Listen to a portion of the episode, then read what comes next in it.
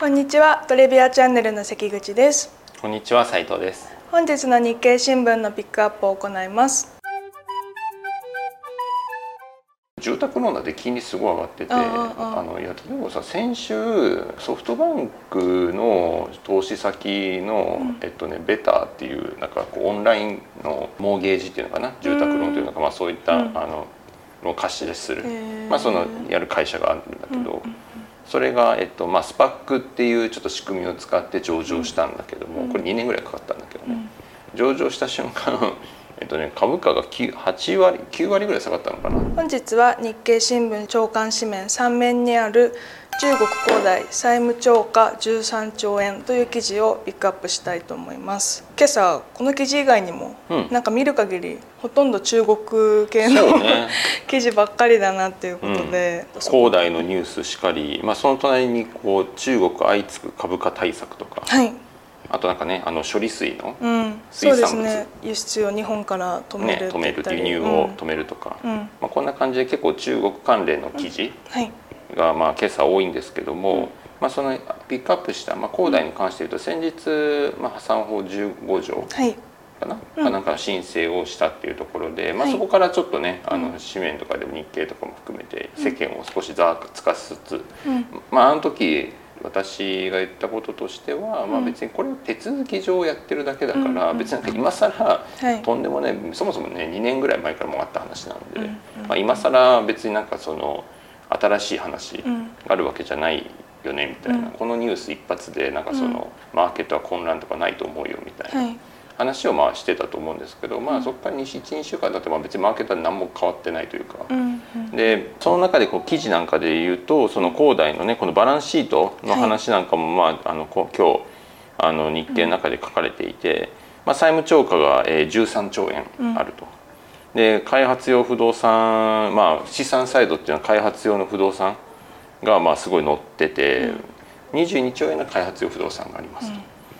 で他はなんか売掛金とかその他現金とかちょこちょこあった上で、でも負債がもっとあるので、はい。まあ、結局ネット13兆円ぐらい、うん。あの債務超過ですみたいな。うんでまずこの恒大の話は、えーっとまあ、分かってた話でやってるんだけども、一方でこの債権っていうかねその債権者のその要は返済期限当然その守れないから、まあ、その返済期限をリスケしたりあるいは債権、もう何だったらねこう債務のカットなんかをまあしていくことになるだろうなと思うんだけど、まあ、そのためにこのプロセスに入っていっでもなんかこう秩序のないうん。そのやり方はしないだろうから中国政府も絡んでるからね、うんそうですね。だからまあ慎重にやってんだと思いますけど、うん。でそのプロセスでやるっていうこと自体に何のサプライズも別にない、うん。そういう意味で申請したってことでサプライズはないけど、うん。結局なんかその債権者との合意が全く得られないとか,、うん。なんかごたついてくると、うんちょっとそのマーケットうんはそのニュース性という意味でうなんかこう敏感に反応しちゃう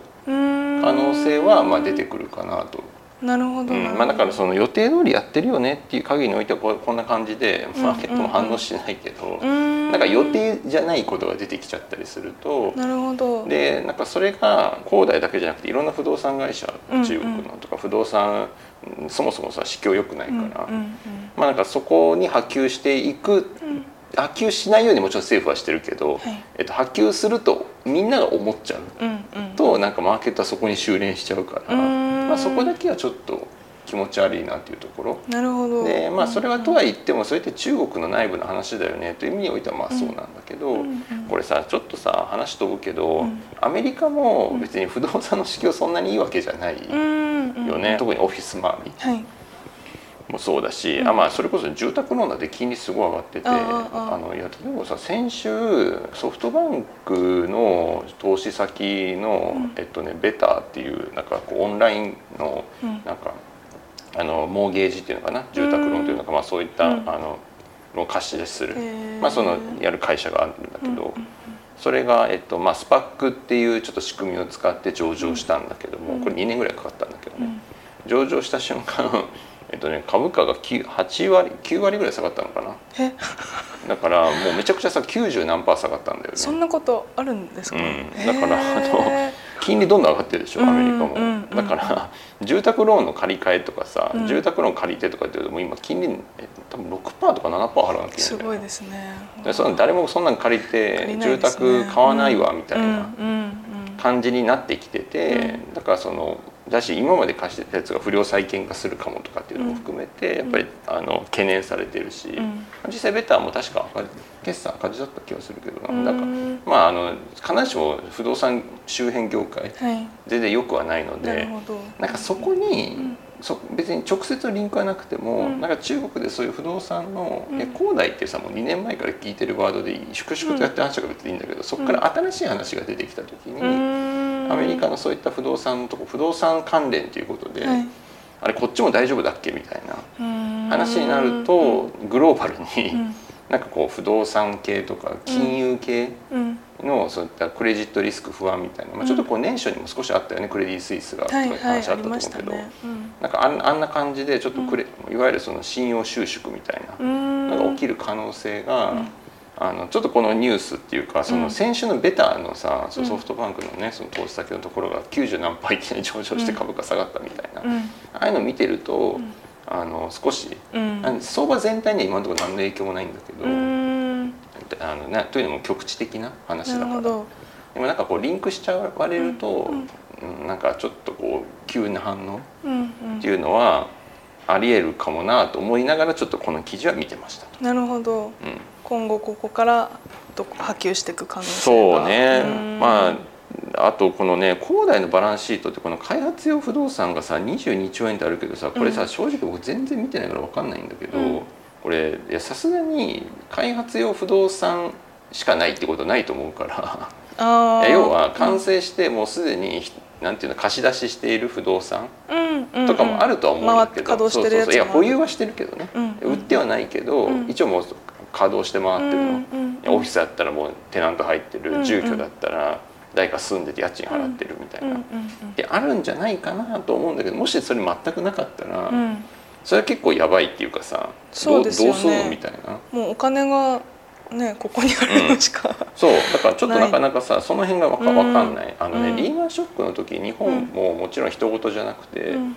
不動産ってすごいさこうバーって下がっちゃってさ、うん。債務超過の会社がいっぱい出てきたんだけど意外とリーマンショックの時って負債、うん。デッドは返せたところ多いんだよね。で潰れた会社日本で不動産会社で何っていうと、うん。もうね本当に開発うん。メインでやってたところ、ああそれこそ仕入ればっかりしてそそうそうそうそう。こから売ってっていう。で開発それもスクラッチから開発っていうかなそのうんビル建てるとかさ、うん。だから土地仕入れ更地持ってましたとかね、うんうんでうん。とこれが建物建てようとしたらリーマンショック起きましたとかさ、うんだからそういう在庫多いとそこってさキャッシュ生み出さないからそうですね。もうさ銀行への弁済ができないじゃんキャッシュ売らないから、うん。だからもっと潰れたんだけど、うん。そうじゃなくて、うん。こう回ってる不動産持ってるところってもちろん不動産の評価は下がって債務超過になったりもあるんだけど、うん。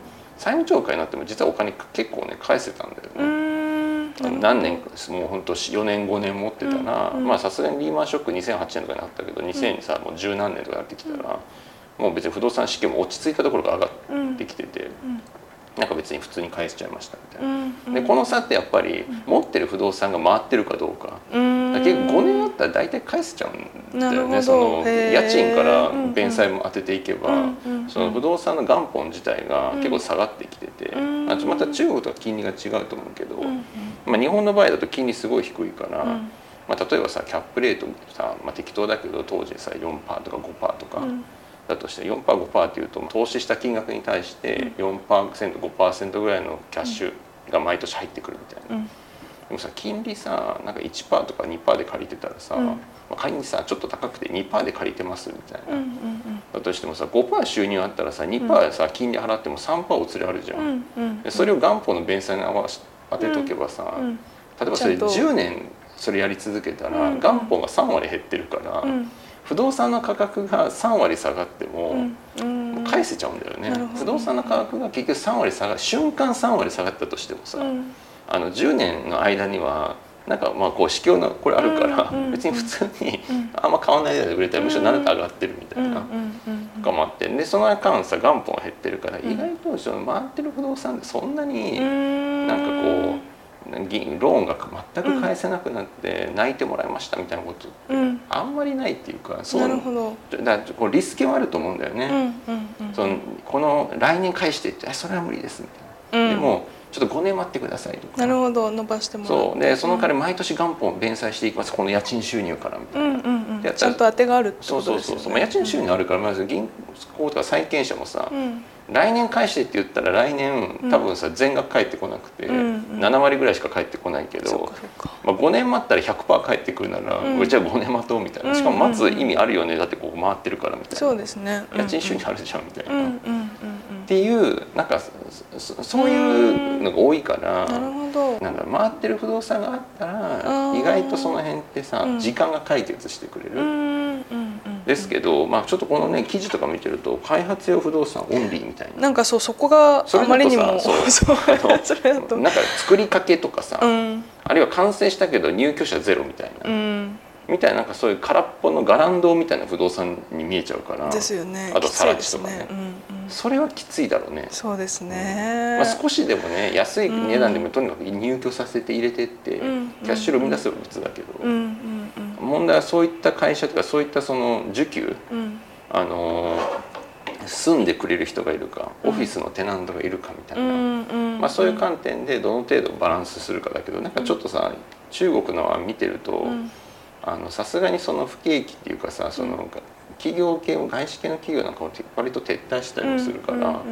そのオフィスもそこまで需要ないんじゃないかっていう気もしたりして、特にコロナ禍ふあの以降って、うん。グローバルにオフィスの需要ってやっぱちょっと弱いから、うんうんうんうん。だからなんかその辺ねあのそうですね。世界的にうん。ちょっとその作ったものが本当に、うん。あの売れるかどうかじゃなくてそこに借りてくれる人がいるかどうかの方がよっぽど重要で、うんでもさ売れるわけないし売売ってもさ債務超過確定させるだけだから、ね。然売る必要ないんだけど、うん。そうじゃなくてうん。あの住む人っていうか借りてくれる人がいたら、うん。その収入を持って返せますなんだけうんど、うん。なんかそれがちょっと見えないと、うん。なんか今そのいろんな競技してるってことだけど、ね。うん。なんかそもそも競技どこまでできるのかなみたいな。そうですよね。いなかったらもうそこから進まないね。まあこれはもう恒大のバランスシート次第ですし、まあ、だからこんな2年もかかってねうん。やってるんだろうけどね。なるほどなんかこのバランスシートの日経のバランスシートだけ見てると、うん。ちょっと答えがなんか見出しにくいよね。うんうんうんうん。どこですかね。まあ、なんであの最まあ恒大に関してはそうは言ってもみんな覚悟してるっていうか、うんもっと、うんとっくにこの2年でうん普通は引き当てしてる話なんだけど、うん。自分が債権者たちはもう返してこないと思ってるとかね、いう話に、まあ、2年間あったらさ、うん。もうそれで引き当てしていくような話結論は出てる、うん。でもあのそこからうなんか全然あの寝耳に水みたいな感じでうん他の不動産とかがも同じようなことが起きちゃうと、うん。まあ、中国に限らずアメリカとかのそういった銘柄にも影響を与えちゃったりしたら気持ち悪いな。なるほどなるほど。うんうんうんとこですかね。